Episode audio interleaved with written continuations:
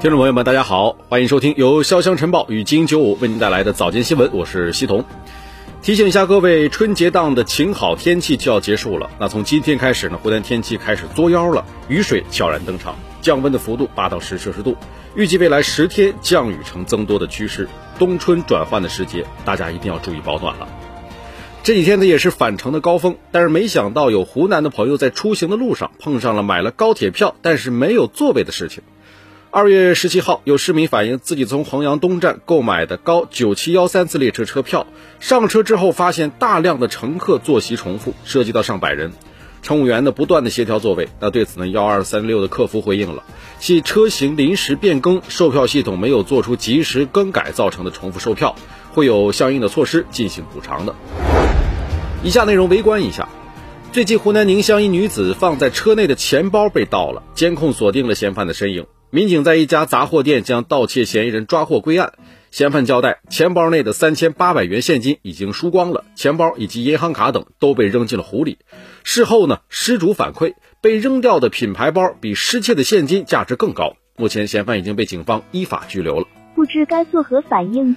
接下来也是一件让人无语的盗窃案。二月五号的上午呢，寄存在武汉一宠物店内一只价值五千元的宠物猫被人盗走了。这位猫主子的意义不一般，是客人送给女友的定情信物。当地的派出所接警之后，在监控视频当中发现，那当天凌晨的四点钟，两名男子撬门潜入门店，将放在一旁的猫盗走之后逃离。二月十七号的晚上，偷猫的嫌疑人李某被抓获。让人没想到的是，李某本来打算将偷来的猫送给女友当礼物，不料二人吵架分手，于是又将猫呢转手卖出。目前，民警已经联系了买猫人，将猫追回，并且还给原主人。案件还在进一步的侦办当中。猫喵喵喵。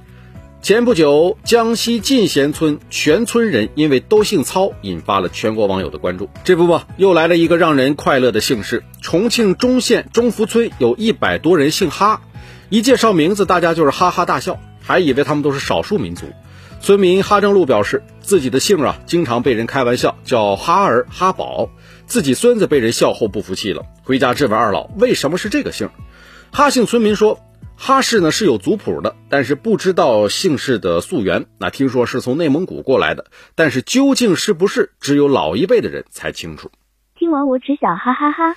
都说呀，家长是孩子最好的老师，可下面这位大爷呢，却没给孩子做一个好的榜样。二月十九号，山东济南有游客爆料了，说趵突泉景区一大爷自制工具从喷泉池捞钱。爆料视频当中，大爷手持长杆捞钱，旁边的小孩看到捞上来的钱呢，很高兴。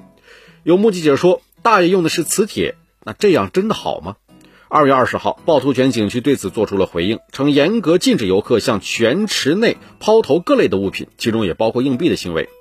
对于已经抛投到泉池内的硬币呢，将按照景区制度及时打捞清理，并由景区的财务、安保等部门全程跟踪清点之后，统一的上交财政部门。这也会对游客不文明的行为加强引导。最后，我们要看到的这则新闻里的母亲过激的教育方式，也引发了不少网友的争议。二月十四号上午，民警在铁路上海站执勤的时候，发现有一位女孩啊在广场徘徊。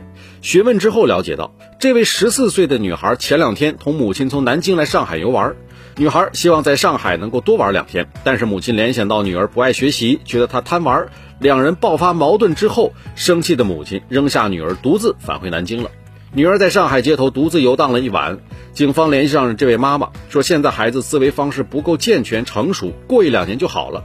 但是无论民警怎么说，母亲依旧不肯接女儿回去，说这些我都懂，但是她不愿意上学，你都不知道我开导了多少遍。